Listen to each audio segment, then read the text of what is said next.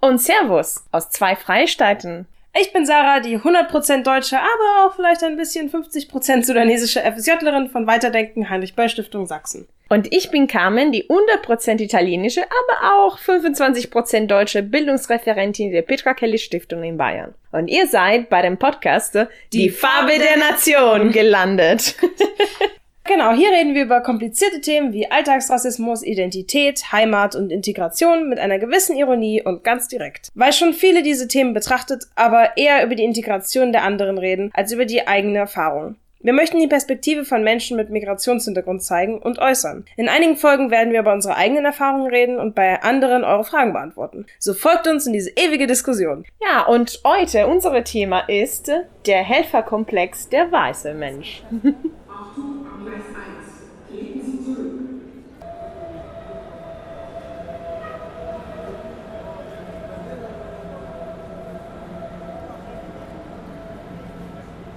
Und auch hier wieder geht es um euch. Sorry.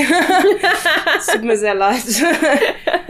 ja, wir haben das schon in der letzten Folge das äh, teilweise angesprochen zum Thema, ja, warum manchmal Spenden und Ehrenamt eine ja unterschwellige Rassismus enthalten könnten. Und ja, White Savior Complex, was ist das? Fangen wir an mit einer Definition.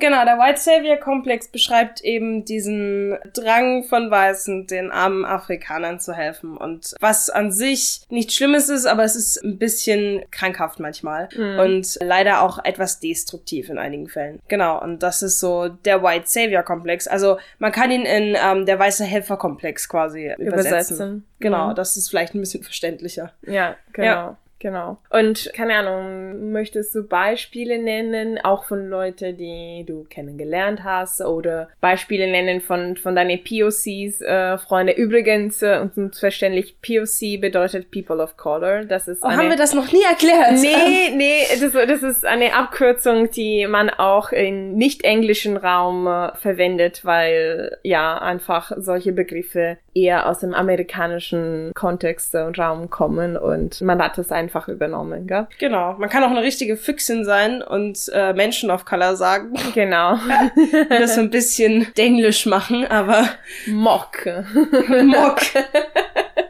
Ja, ja, aber abgesehen von alle diese Begrifflichkeiten, genau, hast du Beispiele, die entweder du selbst erlebt hast oder andere Freundinnen von dir mit Migrationshintergrund und eine andere Hautfarbe, sagen wir mal, äh, erlebt haben? Naja, was ich viel erlebt habe, ist halt auch gerade wenn in Unterhaltungen mit äh, weißen Menschen, also wie gesagt, das ist jetzt kein, keine Beleidigung, aber es mhm. ist leider noch nie mit jemand anderem passiert. ähm, ja, genau, dann kommt oft durch, dass der Gedanke quasi ist, Afrika ist ein furchtbar armes Land und oh, die Armen und wir müssen denen ja helfen. Und ich spende ja übrigens auch.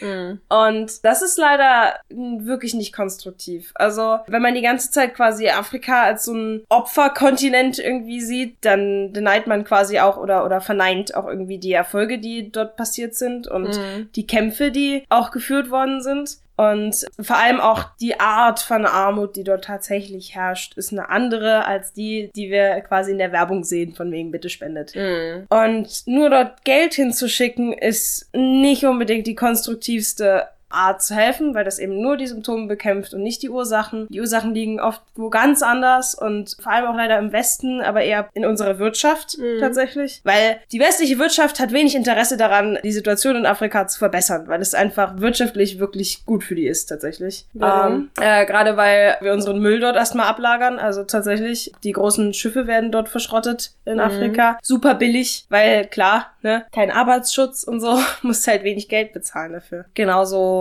gibt's ganz, ganz viel äh, Viehzucht und äh, Getreideanbau, wovon die afrikanische Wirtschaft eigentlich gar nichts sieht. Mhm. Genau, das wird halt hauptsächlich importiert, obwohl das Land eben eigentlich nicht genug hat. So, das ist problematisch, aber das liegt eben in, äh, im Interesse des Westens. So, das ist schwierig. Also, das sind eher so Sachen, die man vielleicht bekämpfen könnte. So, was auch ganz spannend ist, es gibt so in den USA eine Firma, die so mit jedem Paar Schuhe, das du kaufst, ähm, schickt es ein Paar Schuhe an Afrika.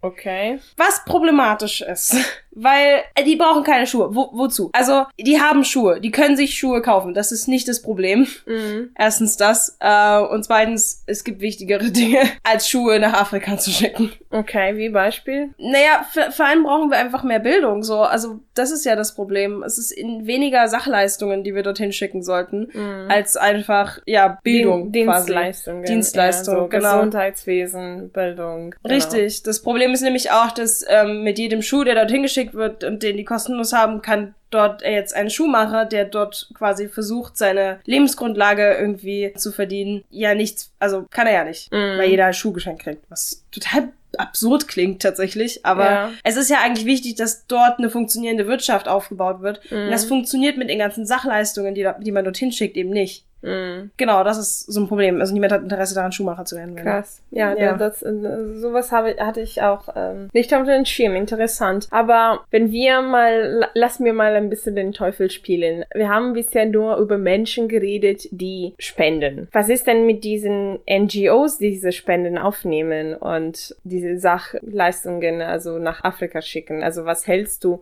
also ich meine, ich möchte nicht alle NGOs in einem Schubladen sch schicken. Es, es gibt deutliche und gewisse Unterschiede, aber insgesamt, äh, ja, könntest du mal vielleicht auch ein paar Beispiele nennen, also welche NGOs äh, mal auch diese White Savior Komplex verkörpern? Oh Gott, ich will aber wirklich nicht mit dem Finger auf jemanden zeigen. Mhm. Also es ist, es gibt tatsächlich im Internet eine Liste mit einem Vergleich, einem lustigen, ähm, zum Beispiel wie viel der CEO von de, der jeweiligen NGO verdient. Mhm. Außerdem, wie viel quasi von deinem Euro Mhm. tatsächlich in Afrika ankommt. So. Mhm. Und das ist eigentlich ganz spannend. Vielleicht guckt man sich das einfach mal an. Dann muss ich jetzt nicht sagen, ja, Genau. die sind voll scheiße und so weiter und so. Ja, wie heißt nochmal diese Webseite? Ähm, wir hatten jetzt zwei rausgesucht. Äh, die eine war Finio. Mhm. Mit, Und- mit einem so tra wirkungstransparente Genau, äh, genau. Charter, die, die allerdings äh, aus 2016 kommt, aber immerhin interessant ist. Und nochmal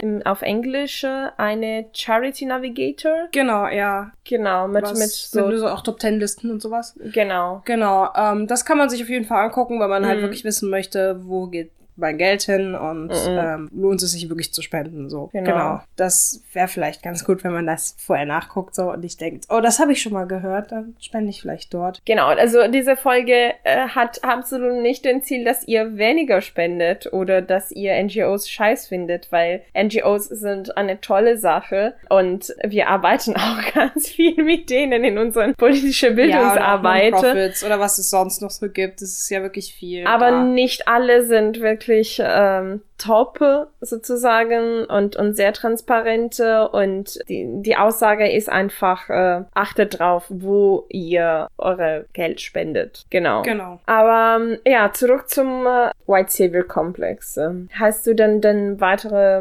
Beispiele oder Sachen, wo du sagst, ja, das hat einfach negative Konsequenzen? Naja, also viel auch so zum Beispiel Spenden von Essen. Also das ist auch immer so ein bisschen das Problem tatsächlich, weil Mhm. eigentlich gibt es dort genug, um die Bevölkerung zu versorgen. Das Problem ist halt eher, dass wir es denen einfach wieder wegnehmen, beziehungsweise dass, dass, wieder, dass es importiert wird. Hm. Im Endeffekt gibt es genug und im Endeffekt mü- müsste es dort keine Hungersnöte geben, wenn nicht große Konzerne eben das ähm, dort anbauen würden und das ganze Ackerland quasi für sich Hm. brauchen würden, weil es gibt wirklich fruchtbare Gegenden in Afrika, also auf jeden Fall. Genauso wie ähm, Sudan ist zum Beispiel auch ganz bekannt für Erdnüsse. Mhm. Es gibt dort tolle Erdnüsse und ähm, Ja, hast du mir heute am Frühstück gesagt, dass die sind so lecker, und so viel besser als die Deutschen, wirklich jetzt. Wenn du einmal so eine Afrikan also so eine sudanesische Erdnuss gegessen hast, Mm. dann möchtest du keine anderen mehr, weil die einfach nur so lecker sind. Okay. Aber ja, also das ist zum Beispiel, wächst das dort. Also, ne, Mhm. genauso wie Mangos und sowas, so weiter und so fort. Aber das wird halt dann, ne, ins Ausland importiert und dort bringt es halt keinem mehr was. Und diese ganzen Essensspenden wirklich akut bei Hungersnöten ist natürlich super. Aber das Problem ist, das ist immer noch nur eine Symptombekämpfung und keine Mhm. Ursachenbekämpfung. Eigentlich Mhm. müssten wir wirklich quasi Afrika davor schützen. Genau, es geht halt eher darum, Afrika vor diesen großen Konzernen zu schützen, als jetzt diese Essensspenden, beziehungsweise genau, bei Hungersnöten. Das ist natürlich total wichtig. Aber wie gesagt, es wird nicht aufhören, solange wir nicht das Problem quasi bei der Wurzel packen. So, Mhm. genau. Ja, ja, ich, ich fand zu einem anderen Thema sehr beachtenswert, was, also, wir haben mal eine Veranstaltung mit CI gemacht. Das ist dieser Verein aus Regensburg, die, ja, Schiffe im Mittelmeer organisiert, um äh, Geflüchtete quasi zu retten, als sie äh, versuchen nach Europa zu kommen, indem man einfach denen äh, so die Weste gibt, äh, Wasserversorgung und so weiter und so fort und medikalische Versorgung, wenn, wenn jemand in Not ist. Und der Gründer meinte, ja, mir wäre lieber, wenn äh, der Staat quasi diese Aufgabe oder Europa diese, diese Aufgabe übernehmen würde, weil natürlich ist immer besser, wenn, wenn äh, die staatlichen Strukturen das aufnehmen. Also dann, dann würden sie quasi diese NGOs gar nicht brauchen. Aber wenn so diese Lücke entstehen, wo keinem genau. anderen was macht, da entstehen in, in diese Lücke quasi NGOs, die einfach die Aufgaben übernehmen, die eigentlich jemand anderen gehören würden in einem so genau, ideelle ja. Situation, ideale Situation, ja. Ja, keine Ahnung, ich kann ja vielleicht nochmal eines, ein Problem zum Beispiel im Niger ist, das weiß irgendwie auch kaum jemand, dass dort Uran abgebaut wird. Okay. Genau, unter furchtbaren Bedingungen, weil niemand interessiert sich für Arbeitsschutz in, in, in Afrika. Und das heißt, die Hälfte der Bevölkerung hat einfach Krebs und oder Vergiftungserscheinungen, weil das ist natürlich dann auch im Grundwasser, der ganze ja. Scheiß. Und das wird ja dann auch abgespült und so weiter und so fort. Mit Wasser braucht man ja ganz viel für den Uranabbau. Und niemand interessiert sich für die Bevölkerung dort und was dort schon seit Jahren passiert, weil es halt, es ist ultra billig tatsächlich. Ja. Und es wäre teurer, dass, ich glaube, es gibt Uranvorkommen auch noch in anderen Ländern, westlichen Ländern, mhm. aber es wäre natürlich teurer, das dort abzubauen. Ja. Klar. Und solange das geht, macht man es natürlich in Afrika. Mhm. Genau, zum Beispiel das, darauf kann man aufmerksam machen. Das ist furchtbar, ja. dass das passiert. Und man kann dagegen auch protestieren. Und das Problem ist aber, dass die meisten es einfach nicht wissen.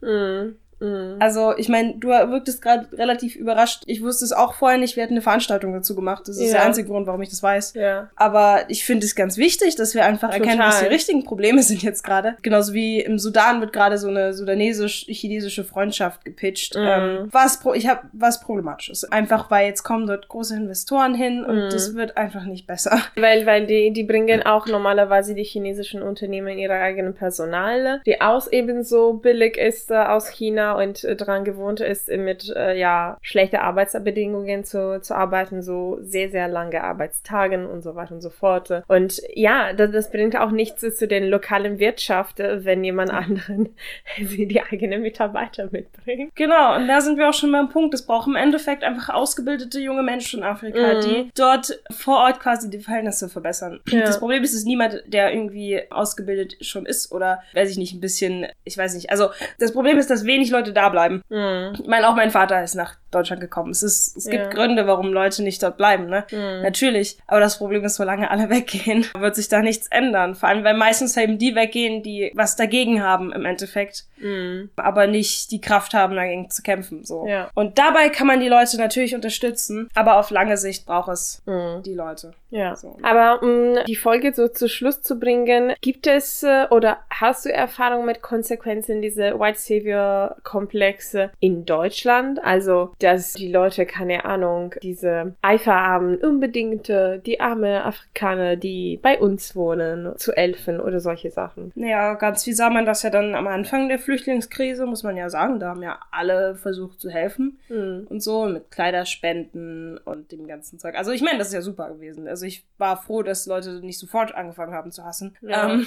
aber ich meine, man sieht es schon so ein bisschen da raus. Also, dass, dass eben da dieser, dieser Gedanke herrscht, dass die Armen und oh mein Gott, das kann ja gar nicht und ach. Genau, und zum Beispiel auch über dieses Argument, dass sich jetzt Leute aufregen, dass einige von den Syrern zum Beispiel mhm. Smartphones haben mhm. oder so, was total bescheuert ist. Aber die haben immer noch diesen Gedanken, dass alles in Afrika oder im arabischen Raum total rückständig ist mhm. und alle super arm sind. Aber das war ein entwickeltes Land ja. vor dem Krieg. Und was würdest du denn auf jeden Fall zuerst mitnehmen, wenn du fliehst? Also natürlich dein Handy, oder? Also ich meine, ja. das ist deine einzige Möglichkeit, dich zu vernetzen und irgendwie in Kontakt mit der Welt zu bleiben. Ja. Dann nimmt man das natürlich mit, aber Leute regen sich auf, weil das ihr Bild von den armen arabischen, afrikanischen Ländern irgendwie irgendwie einfach stört. Mhm. Und das finde ich schwierig einfach. Ja, ich meine, als ich ja auch äh, so Veranstaltungen mit Geflüchteten organisiert habe, die dann ihre Geschichte erzählt haben, ich meine, ich hatte zu tun mit Leuten, die Zahnärztin waren oder Grafikdesigner, also